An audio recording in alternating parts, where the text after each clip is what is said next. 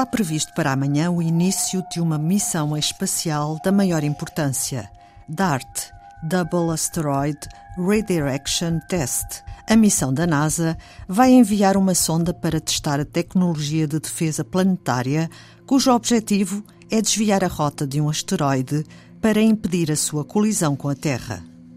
O foguetão SpaceX Falcon 9, com a sonda que irá ao encontro do asteroide, parte amanhã da base da Força Aérea de Vandenberg, na Califórnia. Paulo Gil, professor de Mecânica Aeroespacial do Instituto Superior Técnico, explica a Antena 2 Ciência a escolha deste asteroide com cerca de 160 metros de diâmetro e que não está em rota de colisão. Este asteroide é interessante porque é um sistema duplo é? tem o Didymos é? e depois tem a, chamada Didymoon, tem, tem um outro nome muito parecido, mas que é, um, é um, um asteroide ainda mais pequeno que orbita o maior, o chamado sistema duplo. Tipicamente nesses sistemas duplos, portanto, um é muito maior que o outro e, portanto, a trajetória é muito determinada pelo maior. E, portanto, nós conseguimos saber a trajetória do maior e sabemos também a trajetória do mais pequeno que anda à volta do maior. Portanto, temos que nos aproximar do sistema, ou seja, do maior, se quiser, e depois saber onde é que o outro está na sua órbita à volta do primeiro e tentar acertar no, no outro. O que quer dizer quando fala em acertar? Isto é como se fosse uma, uma espécie de, de disparo, não é? A velocidade relativa com que a sonda vai, uh, digamos, tocar o, o asteroide é cerca de 6 km por segundo. 6 km por segundo é qualquer coisa como 28 mil km por hora, coisa que vale. Uh, 6,6, mas não chega a 28, talvez uns 25 mil km por hora. Porque isto, uh, nós estamos a tentar desviar uh, a órbita do asteroide. Portanto, a, a, experiência é exatamente isso. Portanto, vamos supor que este asteroide estava em rota de colisão com a Terra. Não está. Mas vamos supor que estava. Uh, nós queríamos que, uh, evitar essa situação. Portanto, para evitar essa situação, temos que alterar a órbita do asteroide. Como é que fazemos isso? Bom, há várias possibilidades. Uma delas é empurrá-lo. para mudar ligeiramente a sua trajetória, de modo que, bom, se, se, por exemplo, se a velocidade se alterar ligeiramente, é? ele, por exemplo, vamos supor que passaria a andar ligeiramente mais devagar. Se andar ligeiramente mais devagar, como a Terra também está a deslocar, é? uh, ele vai chegar, digamos assim, atrasado ao encontro com a Terra. Portanto, a Terra já passou e ele vai à sua vida também. Portanto, não, tem, uh, não, não, não, não haverá colisão com a Terra. A sonda vai chegar-se ao asteroide mais pequeno, neste uhum. sistema de dois asteroides, e empurrando este mais pequeno, também altera a órbita do maior. Exatamente. É a lei da atração universal do Newton. É? Estes dois asteroides andam principalmente à volta do Sol porque o Sol é um corpo muito massivo, mas eles também se atraem mutuamente. E, portanto, se eu, se eu empurrar um para um lado, é?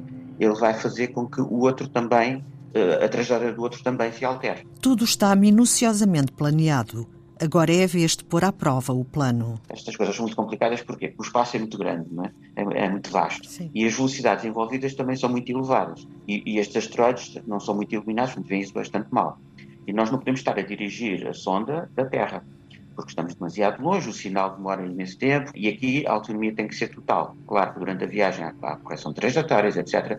Mas na altura, quando for para acertar no, no asteroide, a sonda tem que ser, tem que o fazer de modo autónomo, porque nós não podemos, à última da hora, mudar a trajetória. Portanto, o que vai acontecer é que existe precisamente um, um instrumento que está, que foi desenvolvido para isto e que, está, e, e que faz o trabalho, digamos assim, de navegação, que é o, o, instrumento vai descobrir o asteroide, que começa por ser apenas um pixel no, no detector, é? portanto, um pixel eh, de cor diferente, é? o asteroide é muito, pouco, é muito pequeno e, portanto, é muito pouco brilhante, e vai tentar corrigir a trajetória à última hora de modo a exatamente acertar no, no asteroide.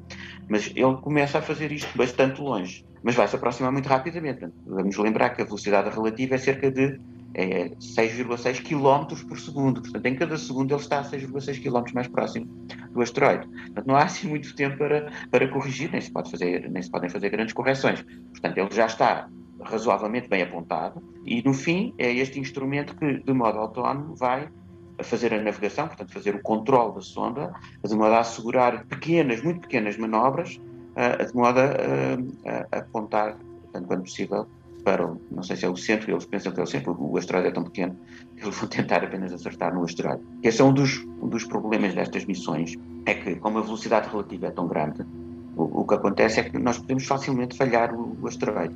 É? Seria mais fácil, por exemplo, fazer uma manobra de modo a, por exemplo, o asteroide entrar, o, perdão, a sonda entrar em órbita uh, em torno do, do, asteroide. do, Já fizemos isso com cometas, já fizemos isso em, em, em várias circunstâncias, até já, já, já obtivemos uh, amostras de, de asteroides e de cometas, não é? e portanto isso é relativamente fácil porque nós sabemos a trajetória do asteroide, portanto podemos tentar, portanto, podemos enviar uma sonda e igualar a velocidade do asteroide e depois a sonda entra em órbita à volta do asteroide. Portanto, isso é, digamos, não, não digo que seja fácil, porque não é fácil, mas são técnicas conhecidas e que nós já fizemos. Outra coisa é, com uma velocidade relativa muito elevada, conseguir acertar no asteroide, isto é, passar exatamente naquela zona do espaço, sabendo nós eh, digamos assim, relativamente mal. Nós, nós sabemos o movimento dos asteroides, não é? mas há sempre correções e, portanto, uh, e, e, aqui não há tempo para correções, é essa a principal dificuldade. Portanto, isto é como nós estamos a, estarmos a, a sei lá, isto, eu não queria estar a, ter, a, a, dar exemplos mórbidos, mas uh, vamos imaginar que o, asteroide é uma, uma locomotiva, não é? Bom, e o que é que nós estamos a tentar fazer? Estamos a tentar mudar é? a velocidade da locomotiva, se se quiser, é? fazendo-a chocar com alguma coisa. Neste caso, fazendo uma coisa chocar com ela. Prevê-se que dentro de um ano a sonda chegue perto do asteroide num ponto do espaço mais próximo da Terra. Esta sonda também leva consigo um pequeno satélite para recolher dados. É um pequeno satélite, um, um nanosatélite, se quiser, um italiano, não é, que vai na sonda e, portanto, antes do, do antes do impacto, esse nanosatélite vai ser lançado, digamos, da sonda, é? vai sair da sonda e, e, e vai tentar observar o, o, que se vai passar. É? Portanto, vai tentar verificar se de facto houve um, houve um choque e, e, o que é que aconteceu exatamente ao choque. E, portanto, o, o que se prevê é que haja bastantes partículas é? a saltarem do asteroide uh, devido ao impacto e, portanto, eventualmente o satélite também é capaz de não sobreviver durante muito tempo por causa disso, é? porque essas partículas eventualmente poderão acertar nele. Mas, essas, ah, mas as informações que ela consiga obter chegarão cá à Terra? Aos especialistas? Sim, sim, a ideia, exato, a ideia é esse, é esse pequeno satélite, é um nanosatélite, não é? daqueles agora são muitos lançados, é relativamente grande, não é só um cubinho, não é, é um pouco maior. Mas, uh, mas sim, a ideia é ele observar e, e depois transmitir para a Terra o resultado. Vai demorar um ano até a sonda encontrar o asteroide.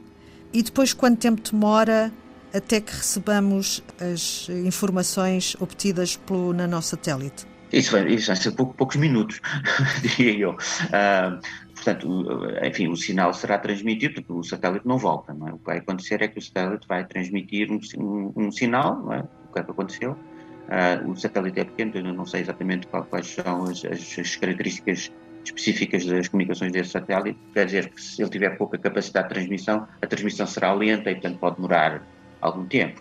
Uh, mas o sinal chega cá rapidamente, né? ele dá de estar relativamente próximo, portanto, no máximo uns minutos, é? até recebermos o sinal. Agora, se, por exemplo, imagine que o satélite tira uma imagem do que aconteceu, o que é deve acontecer. Uh, a imagem tem um certo número de bits e todos esses bits têm que ser enviados, não são enviados ao mesmo tempo. É? Portanto, depende da capacidade de comunicação do número de bits por segundo que podem ser uh, transmitidos. Portanto, pode demorar algum tempo por causa disso. Por exemplo, na sonda New Horizons, a sonda, por exemplo, quando, quando passou por Plutão, é? ela passa muito rapidamente, tirou todas as fotografias, etc., tudo o que podia, e depois teve meses a transmitir os dados para a Terra. É? Porque a capacidade de enviar esses dados é muito mais limitada, porque a sonda está muito mais longe do que, do que esta estará. Um, e, portanto, isso também complica a coisa, porque o sinal uh, fica menos intenso. Depende do, do, do chamado data rate, é? Portanto, uh, uh, eu penso que não, não, não será um problema. Pode acontecer que um dia se descubra um asteroide a uma distância astronómica, mas em rota de colisão com a Terra. Com que urgência deverá ser enviada uma sonda? Quanto mais cedo, melhor. Todos estes métodos fazem alterar ligeiramente a trajetória do asteroide. Portanto, alterando ligeiramente, nós estamos a mudar um bocadinho a trajetória. Se mudarmos mais cedo, quando, quando o asteroide passar pela Terra, já, a trajetória já, foi, já se desviou mais. Né? Portanto, quanto mais cedo, melhor. É um, é, é, é um impacto de uma coisa que acontece naquela altura, resulta ou não resulta.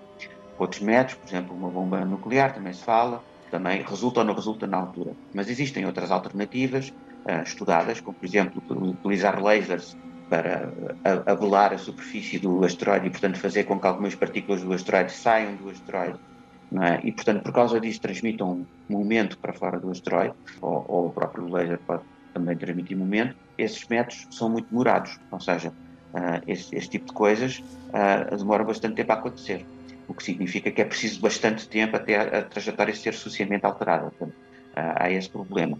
Depois há outro problema, é que nós não temos a sonda preparada. Não é? estas, estas sondas demoram algum tempo a ser desenvolvidas, testadas, etc., e lançadas, e como se vê, a, a, sonda vai demorar um ano a chegar lá. Portanto, não podemos deixar para a última da hora. Na última da hora será tarde, diria eu.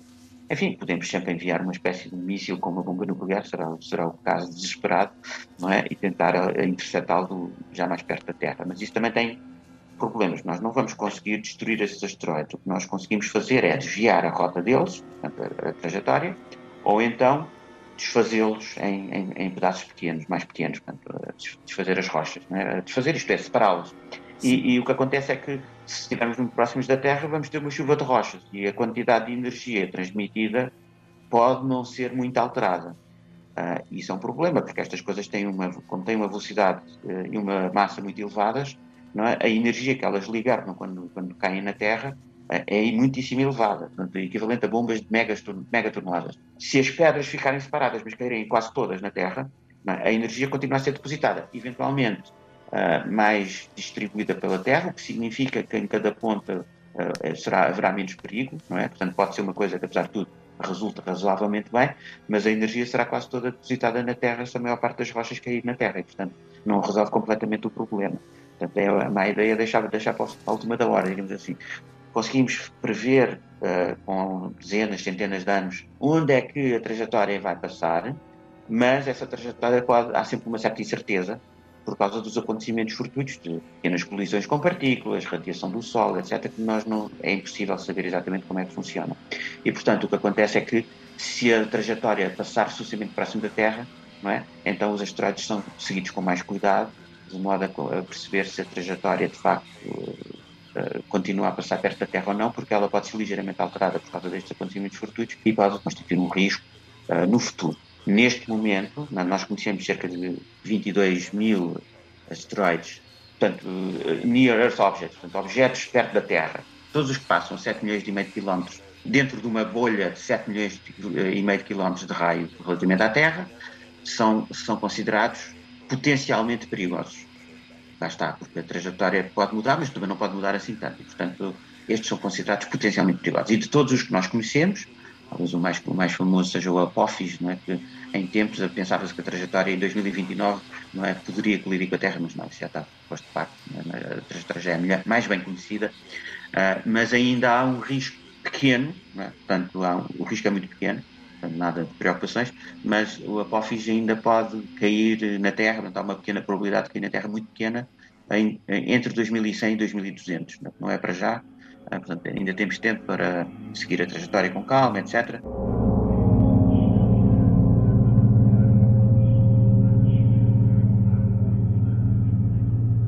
Pode seguir a evolução da missão DART no site da NASA.